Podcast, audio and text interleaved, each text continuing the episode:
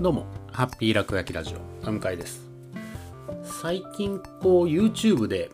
なんかついつい見てしまう動画の一つに、あのクラフト系の動画と言いますか、何かこう、ものづくりをする系の動画を結構よく見るようになったなぁと、なんとなく思ったんですね。えー、最近よく見ていたのは、なんかこう海外の、えー、YouTuber の方なんですけれどもなんか流木とか木の素材と、えー、レジンを組み合わせて、まあ、木のナチュラルな素材感とレジンのちょっとケミカルな素材感を組み合わせたものを作って、えそれを削って例えばこうジュエリーボックスを作ったりであるとか、えマグカップを作ったりであるとか。まあその出来上がったもの自体っていうのがものすごい、え、かっこよくて、ま、それを見るのもちょっと面白いなと思うところもあるんですけれどもそれ以上に、え、楽しいなってなんか見てしまうのはそれをなんか作る過程が早回しで、えー、チャカチャカっと回りながら、えー、作られていくところ例えば、えー、レジンを流し込んで固めて、えー、旋盤ですかねで、えー、回転させながら削っていって形を作って削、えー、最後に磨いて、えー、艶が出てみたいなその一連のプロセスを見ることが結構楽しくて、まあ、一つ見出すとそのままシリーズとして見てしまうという、まあ、そんな楽しみ方をしています。まあこう言葉が関係ないというか、まあ、ものを作っているので、えー、言葉に頼らず楽しめるで、まあ、もちろん見ているだけで楽しいっていうのもあるんですけれどもやっぱこのプロセスを見せるもの最終的なアウトプットとか結果だけじゃなくってそこに至る道筋が見えているというのが、えー、一つ面白さなのかなと思ったりもします。でそういう意味で言うとこう僕は、え、お仕事の一つとして、え、グラフィックレコーディングえー、みたいな形だったり、グラフィックファシリテーションみたいな名前で、えー、講演会であるとか、打ち合わせの内容を、まあ、その場で、えー、書いて、で、まとめるみたいなことをしていたりするんですが、まあ、そこの価値と、まあ、似ていると、かもしれないなと思いました。参加者の方であったりとか、まあ、その、会議の当事者の方が、えー、そこに至るまでのプロセス、えー、自分たちが話していたプロセスはもちろんなんですが、え、それを通して出来上がっていく、まあ、一つのグラフィックっていうのを、まあ、一緒に体験していることでそこに対する納得感が上がったりとか、まあ、次に進んでいける、まあ、そういう時間を作れているのかなと思ったりもします。なので、もしかすると別にそのグラフィックっていうのがものすごい重要なわけではなくアウトプットは、えー、あった時となかった時とで変わるかもしれないんですがその途中のプロセスがあることで同じアウトプットであったとしても、えー、そこから感じるものが違うそういうこともあるのかなと思ったりもします。まあ、もちろん、えー、その途中途中で、えー、プロセスが可視化されていることで、えー、無駄な方向に行ったりであるとか、え違った可能性を考える、まあ、そういう効果もあるとは自分も提供してて思うんですが、まあ、それだけじゃないその結果だったりアウトプットに対する見方を変えるみたいなものもそこには一つあるのかなと思ったりもします。これはまあさあの前回の配信で話した、えー意味、意味付けをどういうふうにするかっていうのともちょっと似てるなとも思ったりするんですが、まあ、こうやって、えー、ものを作る、まあ、そのプロセスも含めた価値を提供するみたいなことは、前からずっと思っていたんですが、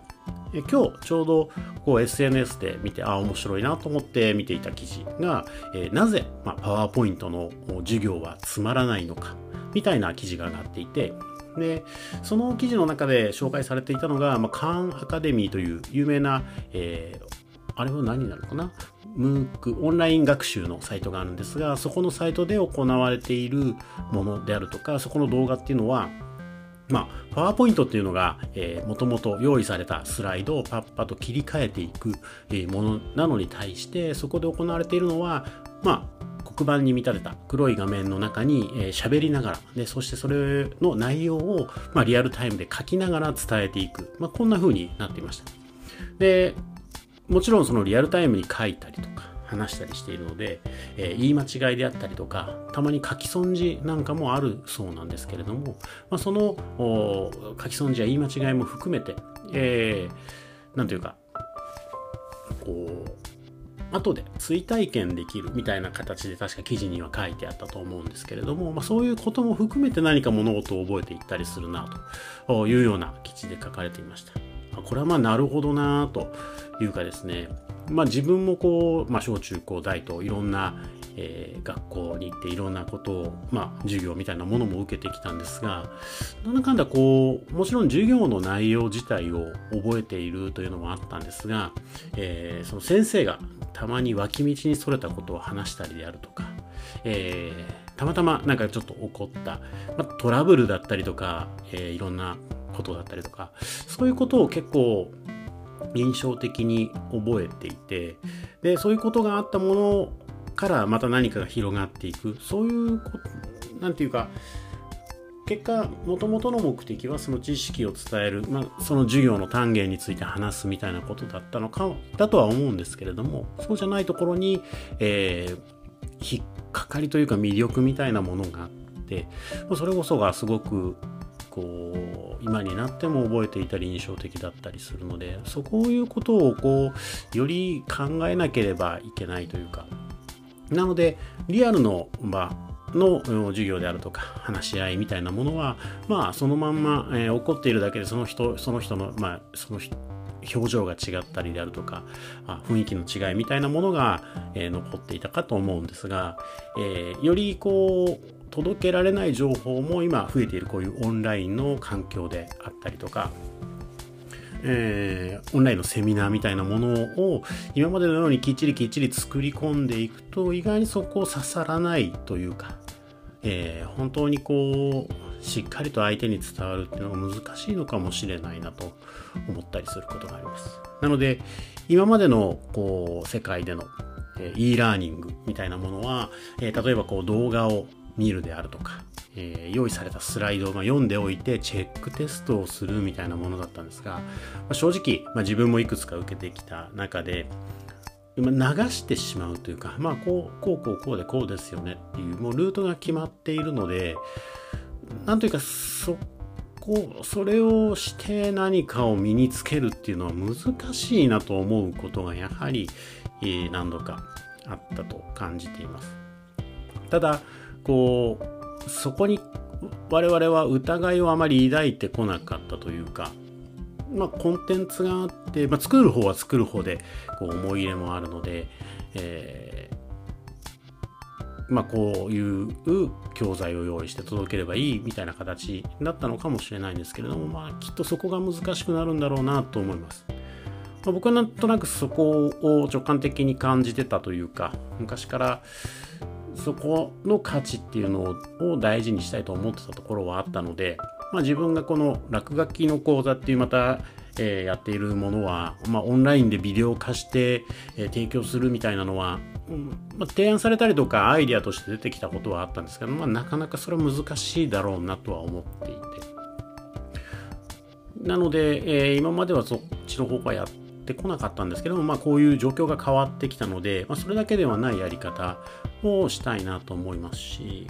まあ、とはいえ、じゃあ、さっきのそのビデオになってるからといってダメかっていうと、まあ、その記事の中で出てきたカンアカデミーの例みたいに、少しそのライブ感みたいなものも含めたものであれば、もしかすると、まあ、なんか違う形があるかもしれない。まあ、そのことをちょっと考えたりしました。なので、こう、今までであれば、まあ、これで当たり前にいけるよなと思ってたことだったりとか、えー、まあ、今までは、まあ、これちょっとないかなと思っていたことに対しても、まあ、ある意味こう一度こう冷静になってというかうんゼロベースでいろんなものを検討する機会になっているのかなと思ったりします。で、まあちょっと戻ってい、えー、くと、そのプロセスであったりとか、そのライブ感みたいなものを、まあ、どう残してどう伝えていくかという話で言うと、多分このラジオはやっぱりそこにちょっとつながっていくところもあるかなと思っています。まあ、というのもですね、えー、伝えるための、先ほどの伝えるためのビデオみたいなものは、まあ、それほどこう、ブレというか、えー、作っ、えー、内容に対しての、こう、あまり毎回違うものを作っていても結局変わらないので、まあ、ビデオとしビデオであったりとかコンテンツとしては一つかもしれないですけれどもある一つのコンテンツを楽しむために、えー、そこに至るまでのプロセスであるとかそれを体験した後の、まあ、プロセスとして、えー、例えば、えー、どんな風なことを普段考えているのかとかどんな感じの人なのかっていうまあその情報以外の部分みたいなものを伝えることができればもしかすると、えー、今までとは違う。生の場合は例えば2時間のワークショップみたいなものが2時間の価値だったのが、えー、そうではない。それ以外の時間も使った価値として提供できるのかなとか、まあ、やっぱりこう人になんかいろんなことを伝えたいっていうのが結構根幹にあるのかなと思っていてまあ手を変え品を変え手段を変えてみたりやり方を変えてみたり、まあ、そのことを最近思っていろいろやっています。えー最近はちょっとまた仕事でちょっと絵を描いたりする、まあ、今までも絵描いてるじゃないかっていうのが言われるんですけれども今までとはちょっと違う形の絵を描いたりとか、まあ、自分としてもいろいろこう取り巻く環境だったり声の関わり方も変わってきていてすごく楽しく、まあ、なかなか大変なこともあるんですけれども、まあ、過ごせているなと、まあ、そんなことを思ったりしています。まあ引き続き、えーもう少しなのか、えー、状況が変わるのか変わらないのかいろいろ日々わからないところはあるんですがこうやってなんか積み重ねていくものがあるっていうのはすごくいいなと思ってるのでまた引き続きこの、えー、音声配信を楽しんでいただければなと思ったりもしております。というわけで最後ちょっとまとまりなくなったところもありますが今日はこの辺りで。さようなら。